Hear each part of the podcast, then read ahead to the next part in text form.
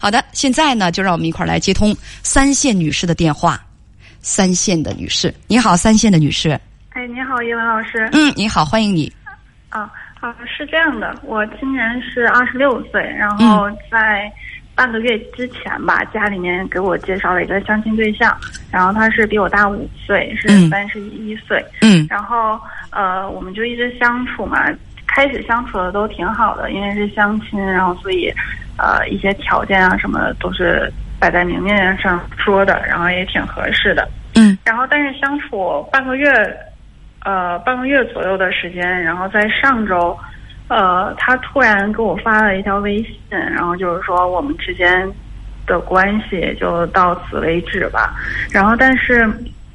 呃，我当时就觉得啊，那既然人家这样子说了，然后我也挺有自尊心的，然后我当时就回啊，好的，那就那就不合适就分开，就这样子。嗯我也没我我也没有问为什么嘛。然后但是但是后面跟家里面人说了之后，然后家里面人就说那为什么不问为什么呢？然后然后好不容易遇到一个这么合适的，然后合适吗？什么叫遇到一个这么合适的？所以你的问题是，我要不要问他为什么？是吗？对已经分手几天了？分手三四天吧。他就没再和你联系，对吗？对，所以你想问该不该继续联系他？问他为什么分手，还有没有复合的可能？说他是你遇见的男朋友中比较满意的，他是你遇见的这个男朋友当中，应该说是客观条件比较满意的，是吧？呃，客观条件也是一方面，包括人品、性格都是比较满意的。嗯，那也没有用啊，因为他不想和你处啊，他不想和你在一起啊。嗯，是啊，我自己也是这样想的，但是最近这几天确实还觉得还挺可惜、挺难过的。没什么可惜的，呃呃，什么样的情况可惜呢？他爱你，你也爱他，你们俩爱的真的跟罗密欧与朱丽叶似的。但是呢，正如罗密欧与朱丽叶他们两家一样有世仇，所以呢，这个环境、其他人、亲人们怎么也不允许你们在一起。所以有情人未成家属，这是遗憾。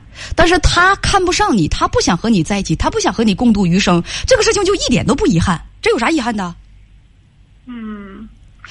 嗯，你能明白我的意思吗？他再好那是他的事儿，跟你也没关系啊。他再好，客观条件再好，长得也帅，是吧？但是他不喜欢你，那就跟你没关系啊，只跟别的女人有关系、啊。你问说，我该不该继续联系他？没必要啊。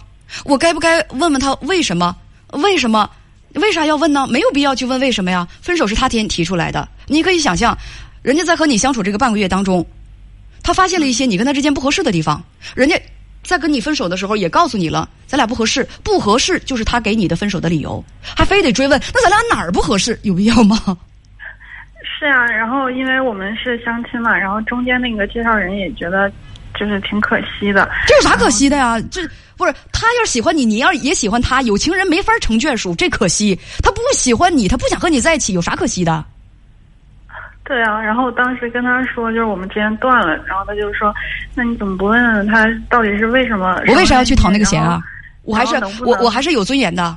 我我他不想和我回，他也不想和我在一起了。然后我觉得，我觉得他条件实在太好，我想去跪舔他，我想去高攀他，所以我就我我我我就问你为啥不和我在一起呀、你不喜欢我哪儿？我改还不行吗？我要不要脸了？我一个年纪轻轻的女孩子，我还要自尊呢，我为啥要去问啊？呃是啊，我不问而且而且极大概率的就是什么呢？极大概率的就是他不是觉得我好，是觉得我还行，而他遇到了比我更好的姑娘。呃我是那个那个硕士学历，他遇到博士学历的了。我一个月收入是一万，他遇到十万的了，所以他遇到比我好的，他就把我给 pass 下去了，这不是很简单吗？他他我是单眼皮儿的，我长得很漂亮，我是单眼皮儿的，但他遇到一个双眼皮儿的，那我就被 pass 下去了。我一定要问一问他为什么要去自取其辱吗？干嘛？有这个必要吗？你就是让人甩了，有点不甘心。我告诉你，他不喜欢你，所以这个事儿吧就没什么遗憾的。你俩相互喜欢才遗憾呢。你听明白了吗？嗯，然后然后那个中间那个介绍人吧，当时就知道我这个事情之后，他就啊假装、假装不知道我俩已经分开了这个事情，然后他就他就跑去微信问了一下那个男男生，就是说。啊、谁谁谁跟我说你们两个已经见面了，而且相处的挺好的，嗯然后他对你印象也挺好的，然后说希望你们好好相处，然后有什么事情的话找他帮忙什么的，嗯说一些这些客气的话嘛。然后那个男生给他回复就是啊，好的，谢谢谢谢阿姨什么的。然这后介绍人戏还挺多的啊，就是很热心，嗯，然后啊、是是，其实介绍人人很好的。然后，然后这不是还是没有什么确切的答案嘛，只是官方的回答。然后他就，然后那个介介绍人意思就是说，呃，那那我等过一段时间，然后我就还是假装不知道你们两个这件事情，然后我就。他就再问他，哎，你们两个怎么断了呢？就是什么原因？他要再去问他一下，那还有必要吗？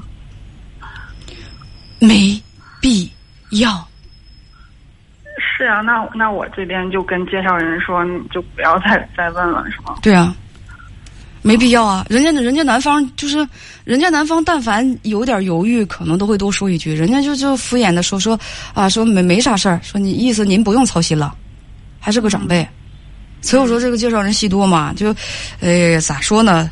可能是就比较传统啊，这个观念啊，撮合成一对儿，这个也是也是挺开心的一件事儿，确实是开心。但是撮合不成，那也 那也不会不会说把这个错怪到你身上啊，俩人就是不合适嘛。人家遇到比你更漂亮的了，学历比你更高的，收入更高的，这不是很简单的事情吗？